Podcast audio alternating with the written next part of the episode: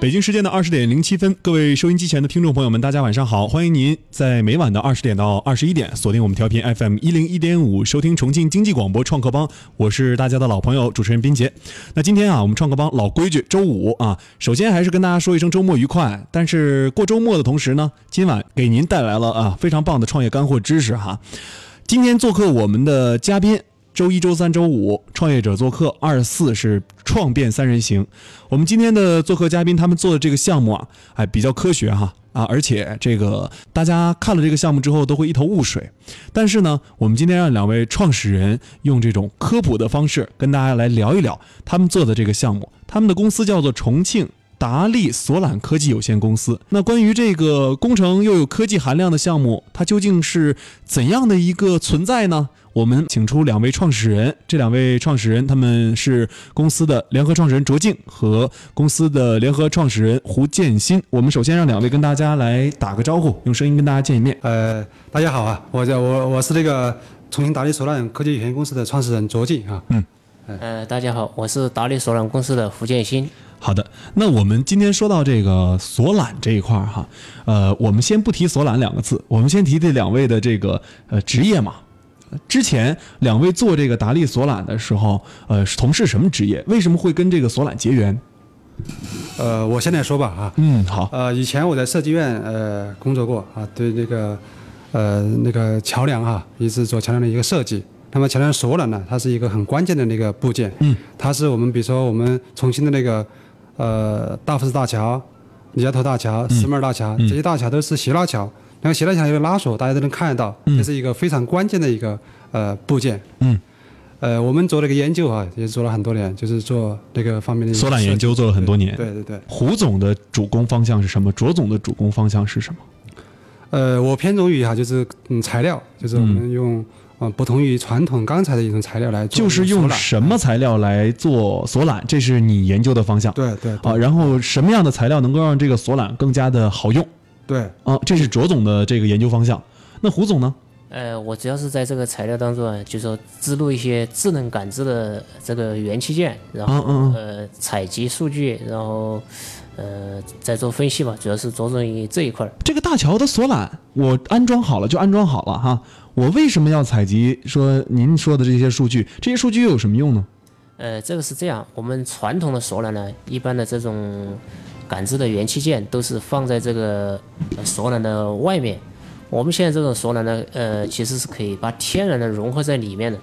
呃，我是可以时时刻刻都知道它这个里面的这个受力情况，就像这个医生一样嘛。呃，我们通过一些内在的一个仪器设备，随时可以感知这个我们的这个索缆，呃，处于一个什么状态，这是区别于我们以往索缆的一个亮点吧。嗯嗯，也就是说，以往的索缆他们是把这个监测的一些设备安在索缆之外，对，他们需要安装吗？还是说，呃，本身这个索缆就带这个监测设备？他们是呃，现在常规的都是需要安装的。那我们有几个问题啊，就是说，呃，我们两位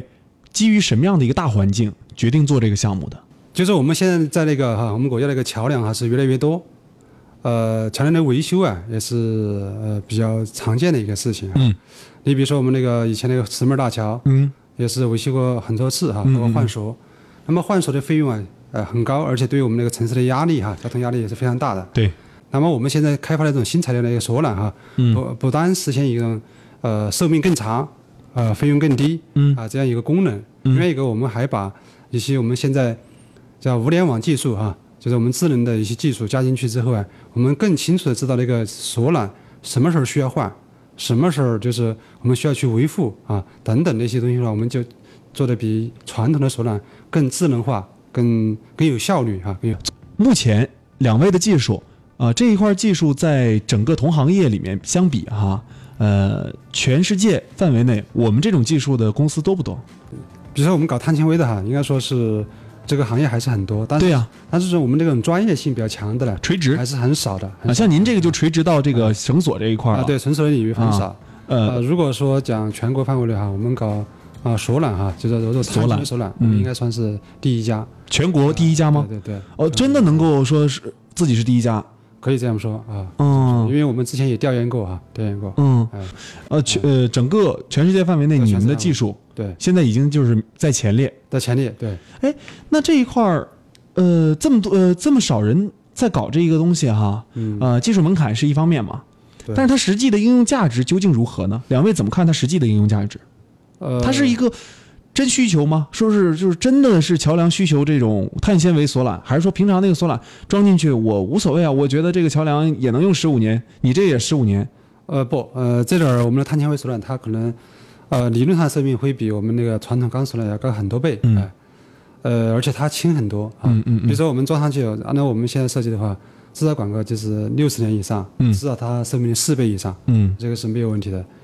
呃，就说传统索缆和我们那个碳纤维索缆哈，它的区别就是在材料方面，嗯哎这方面的费用哈，就说我们讲的是全寿命费用，那肯定是比传统的费用要低低很多，嗯啊低很多。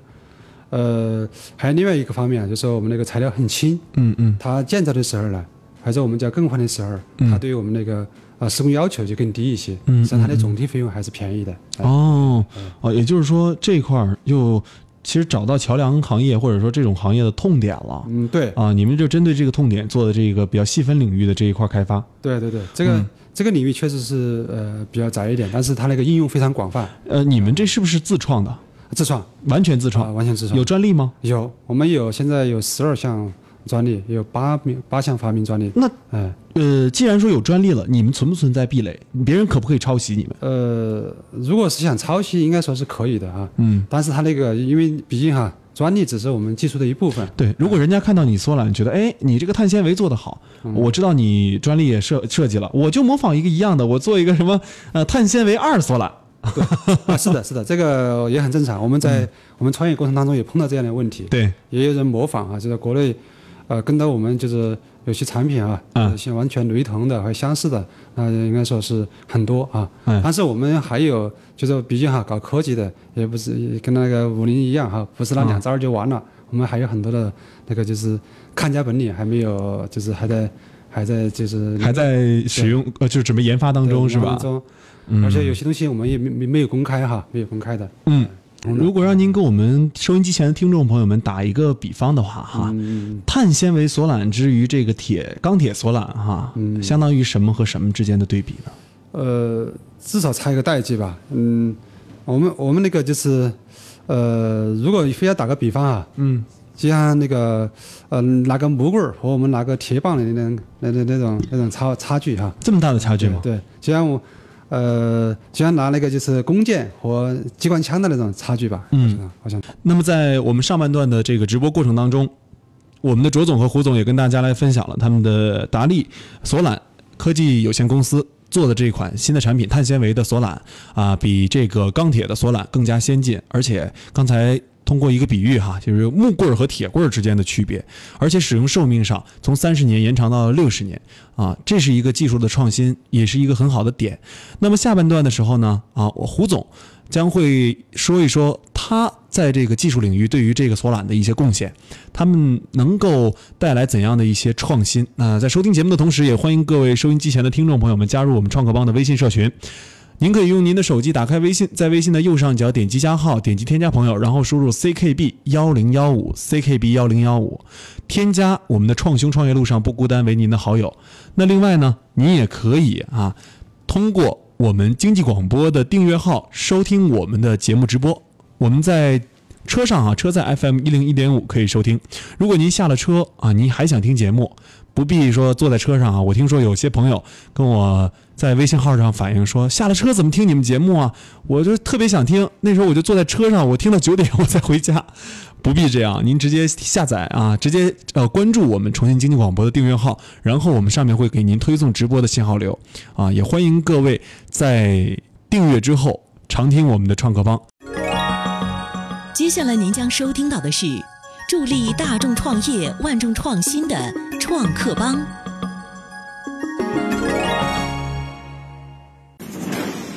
FM 一零一点五创客帮，每晚二十点到二十一点，斌杰、嘉蕊和你一起聊创业，欢迎收听。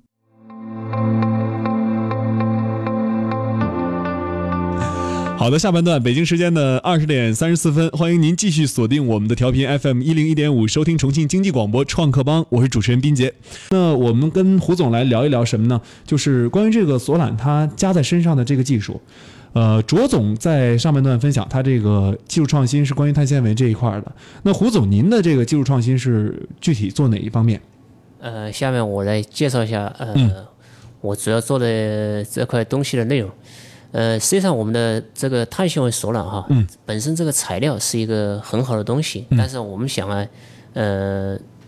就如果是仅仅是这种索缆呢，跟传统的索缆在材质上面，嗯在这个、呃有一些优势，但是如果是我们想加入一些智能的因素，我就举个例子吧，嗯，呃，我们现在这种呃钢铁的索缆哈，一个是容易生锈，第二个呢就是在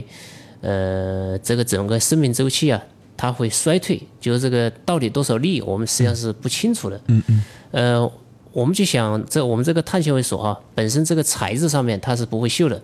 呃，在一些力学性能呢，再是呃强度方面呢，还有这个呃重量方面也要轻一些嘛。嗯。那么如果我们是能够时时刻刻感知这个锁到底是呃承受了多少力，处于一个什么状态，呃，能够时时刻刻都知道，这样子的话，呃，我们对这个锁的呃一个健康状态嘛，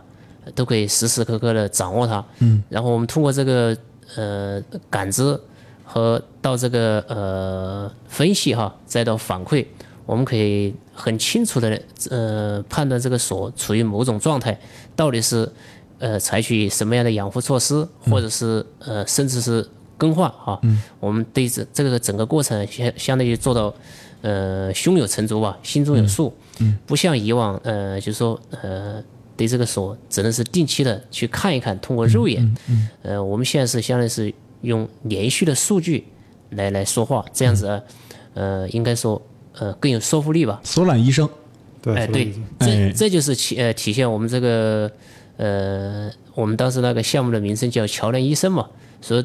正是因为这个智能的因素哈、就体现这个医生。实际上，别人看了这个索缆之后，这这个索缆到底跟医生有什么关联呢？实际上就是通过我们这个感知，我说的嘛，原来名字在这儿呢 哈，桥梁医生对吧？对。哦，那既然说叫桥梁医生了的话，呃，我们桥梁医生目前在技术上面，就是刚才您提到这个感应这块儿，我们通俗一点哈，就比如说，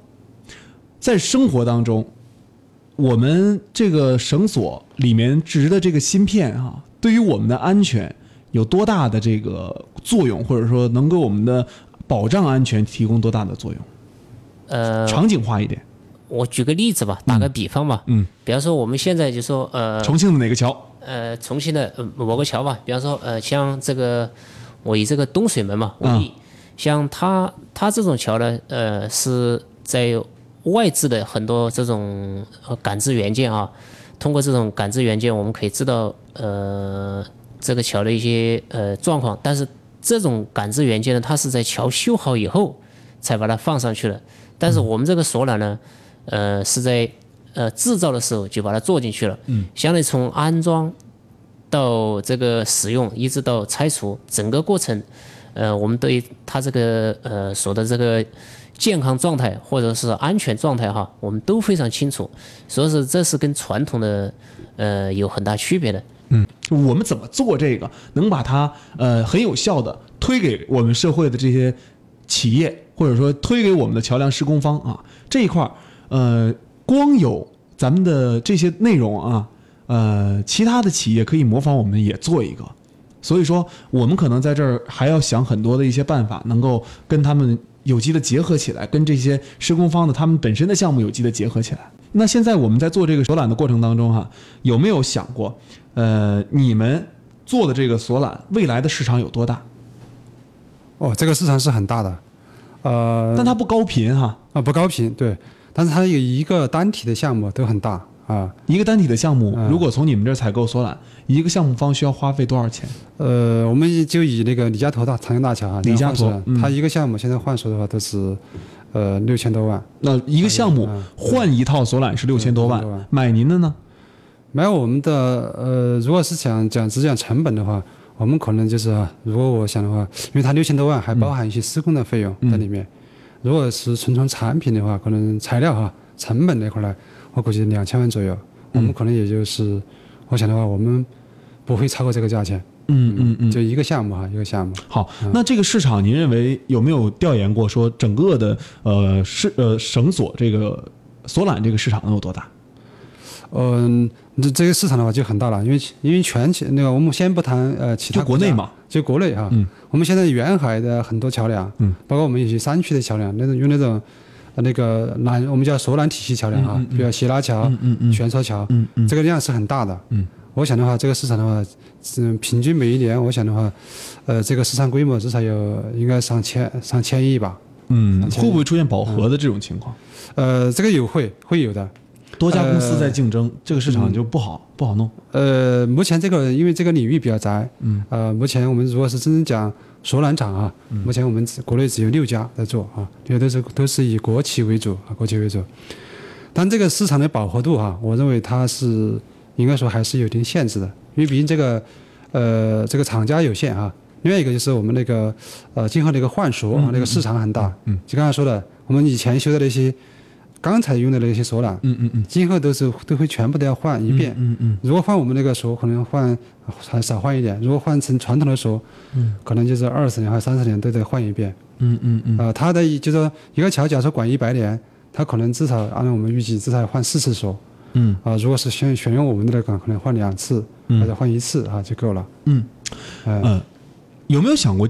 就是说跟这些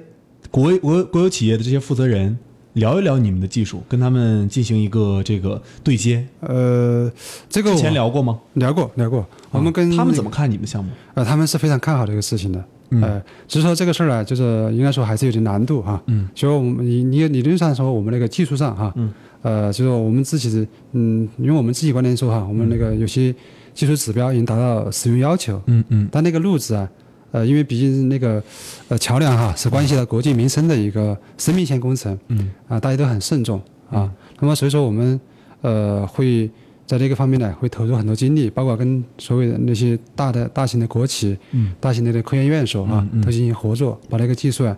呃更深耕一些，把呃，像您刚才说的嗯哈，就是这块儿确实关乎呃国呃整个这个国民的生命安全哈。对。那我们有没有说把我们的这个绳索送到专业的检测机构给我们做这个专业的测评分析？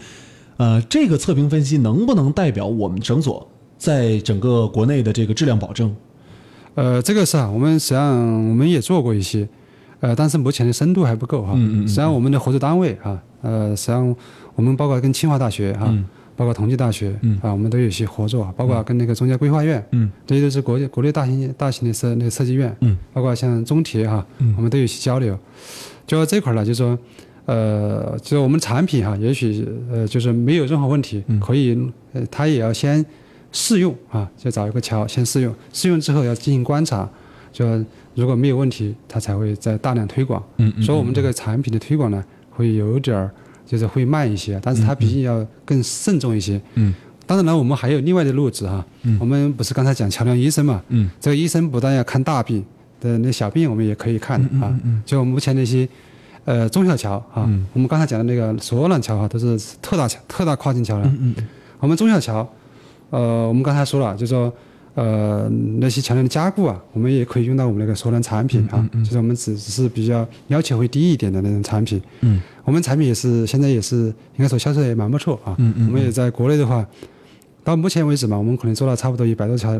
一百多座桥梁的那个桥梁加固啊，嗯嗯。主要是中小桥、中小桥为主。那这块儿你们已经做了一百多家了，对对对对，嗯、这一块儿的收益如何？呃，非常好啊，嗯，非也常不好。错。呃，我们应该说，呃呃，一六年的时候吧，我们差不多，嗯嗯，我们的产品啊，嗯差不多销售额达到一千万的样子。呃嗯，好，呃，那我问一个问题啊，就是说我们现在的这款产品有没有想过不做国内，做出口？呃，这个应该说是没有问题的，因为国外哈、也有很多桥梁啊，呃，但是目前呢，就是我们那个团队哈、相对来说可能那个人数还海海外拓拓展能力也会差一些。就目前，因为我们国内的市场已经很大了哈、就我们实际上所我们现在在的那个呃做做的项目啊，只是一小部分，我们希望嗯把国内市场做得很好之后啊，我我们再同时兼顾。当然了，我们也需要呃新的团队的加入啊，开拓国际市场。嗯，应该说这个市场也是国际市场还是不错的啊，不错的。嗯嗯，从这个我们目前做这个项目而言哈，呃，您觉得多长时间之内这个项目的这块市场会有同等的这个众多的竞争者涌现？它现在属于蓝海吗？呃，现在不算蓝海，也不算蓝海了。呃，对，嗯，已现在已经不算蓝海了。那、嗯那既然说是一个大红海的话，跟他们拼技术或者拼其他的这些能力的话，呃，我们是不是会显得略被动一些？这倒不存在哈。呃，你比如说重庆那个，我们讲讲桥梁加固公司哈，嗯，我们先不谈索朗了哈，嗯，索朗呢肯定还是个蓝海的。对，你们就是桥梁医生这个项目这一块儿。对桥梁一是那个项目，就是最中中小桥加固，那重庆都有上百家啊，上百家。哦，那还蛮多的。啊，对，但是他那个真正有核心技术的人，也那个那个单位啊，并不多啊，并不多。应该说我们啊，立立足于这种就是我们的核心竞争力啊，就是我们的那个呃新技术、呃新材料，还有包括我们那个智能啊，智能啊是那个那个碳纤维板啊，嗯碳纤维啊。那么我们这个是在重庆的话，我是至少在重庆或者在全国啊，我们都是有相当有竞争力的啊。嗯好这个我想的话不存在，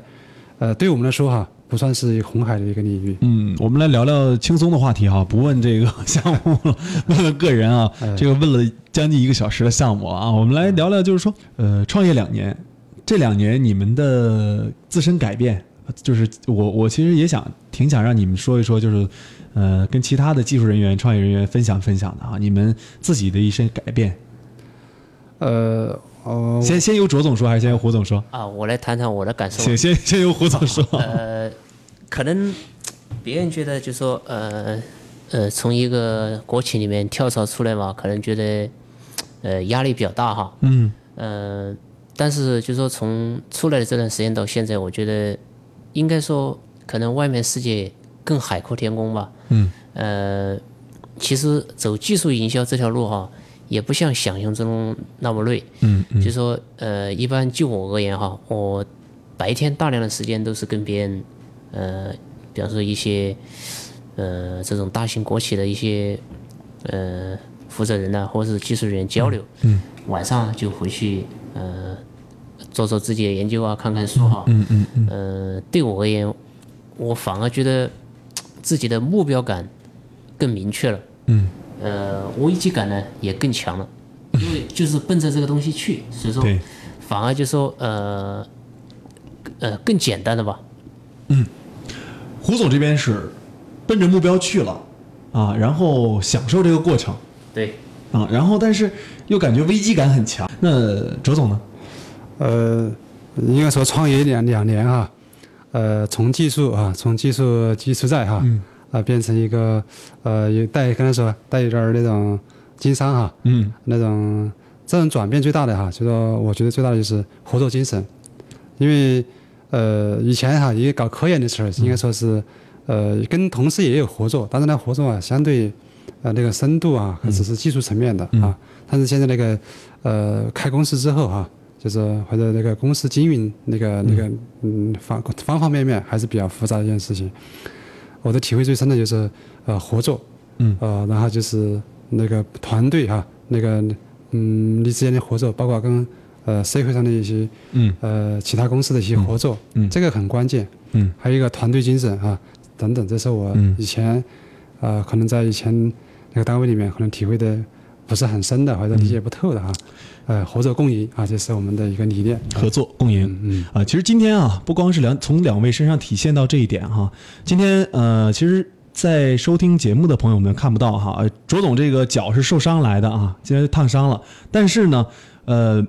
并没有说因为这个烫伤改把节目改期，而是说坚持来了。我觉得这个且是从他们身上体现出的一点，就是做学问的这个叫做坚持坚韧啊。OK，今天非常感谢两位能够做客我们重庆经济广播，来参加我们创客帮的直播访谈。也希望两位的桥梁医生，还是我们的这个呃碳纤维的技术含量很高的这个索懒啊，都走得更好啊，都能够呃卖得更好。那今天我们非常感谢两位的做客，我们跟收音机前的各位听众朋友们说一声再见吧。谢谢啊。哎，谢谢。好，再见。